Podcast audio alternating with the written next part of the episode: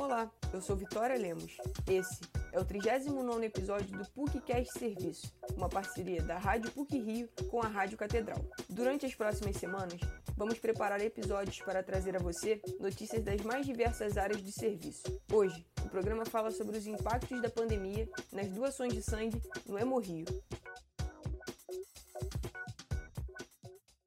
A chegada da pandemia de Covid-19 resultou em uma baixa no número de bolsas de sangue nos hemocentros espalhados pelo país. Segundo dados disponibilizados em junho pelo Ministério da Saúde, o Brasil registrou no ano de 2020 10% de queda nas doações. Apesar da baixa nos números, o Ministério informou que não houve desabastecimento em nenhuma região.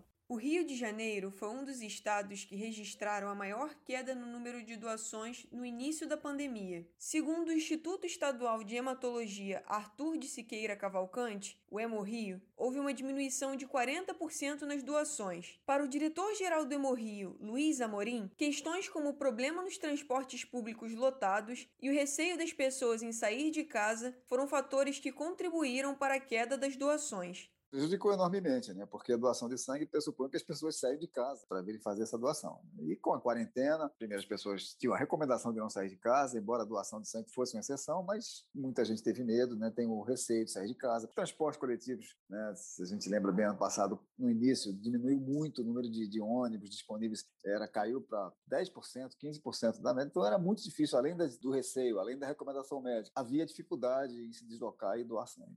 Com o objetivo de aumentar o número de doadores e diminuir a defasagem de sangue nos estoques, o Hemorrio lança diferentes campanhas ao longo do ano na instituição. A ação Sangue é Vida, lançada no último dia 21 e que vai até o dia 4 de outubro, é uma parceria do Hemorrio com a Fundação Parques e Jardins. Luiz Amorim explica que, além de ajudar quem precisa de sangue, o doador participante da campanha também contribui para o reflorestamento de algumas áreas degradadas da cidade. Em parceria com a Fundação Parques e Jardins, o Hemorrio lança uma campanha que visa contribuir para a doação de sangue, precisa muito nesse momento, mas também contribuir para a manutenção e a recuperação do meio ambiente da nossa cidade, do Rio de Janeiro. Assim, para cada doação de sangue que for feita nesse período, nessa semana, a Fundação Parques e Jardins plantará uma árvore em uma área degradada da cidade. Dessa maneira, os doadores de sangue estarão não apenas salvando muitas vidas, como habitualmente já fazem, mas também ajudando a recuperar áreas da nossa cidade que estão degradadas e essas árvores certamente vão dar uma nova vida a esse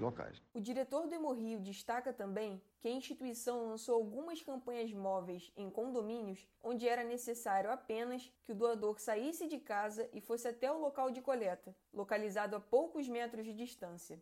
O que a gente fez foi fazer o projeto Hemorrio na sua casa, que foi mapear os grandes condomínios do Rio, aqueles condomínios em que moram mais de 500 pessoas. Nós passamos a ir nesse condomínio, levávamos nossa coleta desmontável, montávamos a estrutura lá no condomínio, ficávamos o dia inteiro lá e as pessoas bastavam descer do seu do seu apartamento, da sua casa, se fosse condomínio de casas, e ir lá no, no, local central, geralmente salão de festa, do playground, em que a, o Hemorrio montava a sua instalação. Então, isso foi um grande sucesso e nos permitiu é, recuperar essa perda inicial de 40% de doação e chegar ao final do ano com uma doação que foi apenas 4% menor do que em 2019. Com as ações ininterruptas desde o início da pandemia, o Instituto realizou algumas mudanças, como o afastamento das cadeiras e a redução no número de pessoas que poderiam entrar ao mesmo tempo. Tudo isso para respeitar os protocolos exigidos e garantir a segurança de todos os envolvidos no processo. O estudante de arquitetura Renato Oliveira começou a doar sangue em 2018. Ele relata que, apesar do receio de sair de casa, se sentiu seguro para doar sangue por ter visto informações informações de que o Hemorrio seguia todos os protocolos necessários para evitar a contaminação com a Covid-19. Mesmo com a pandemia e com medo de sair de casa, eu me senti seguro para poder ir lá doar sangue, porque eu sabia que o Hemorrio estava seguindo todos os protocolos de segurança.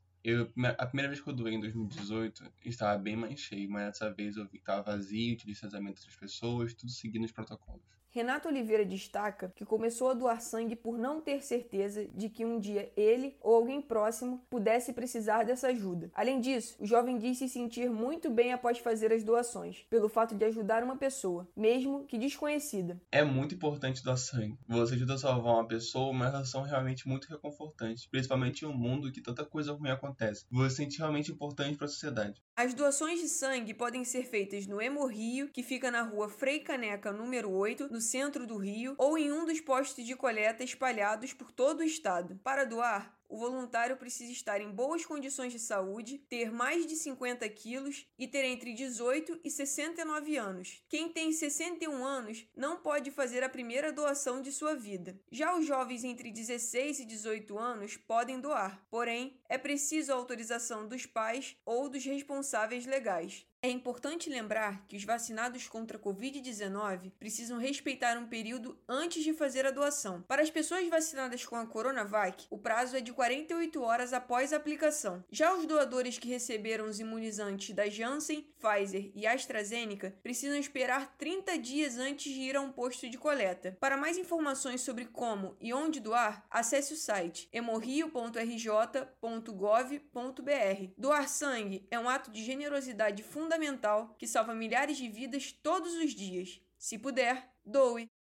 Este episódio teve a produção e edição sonora por Vitória Lemos, com supervisão e edição de Célio Campos. Lembramos que a Rádio PUC faz parte do Comunicar, que é coordenado pela professora Lilian Sabac. Voltamos na próxima sexta-feira. Até lá!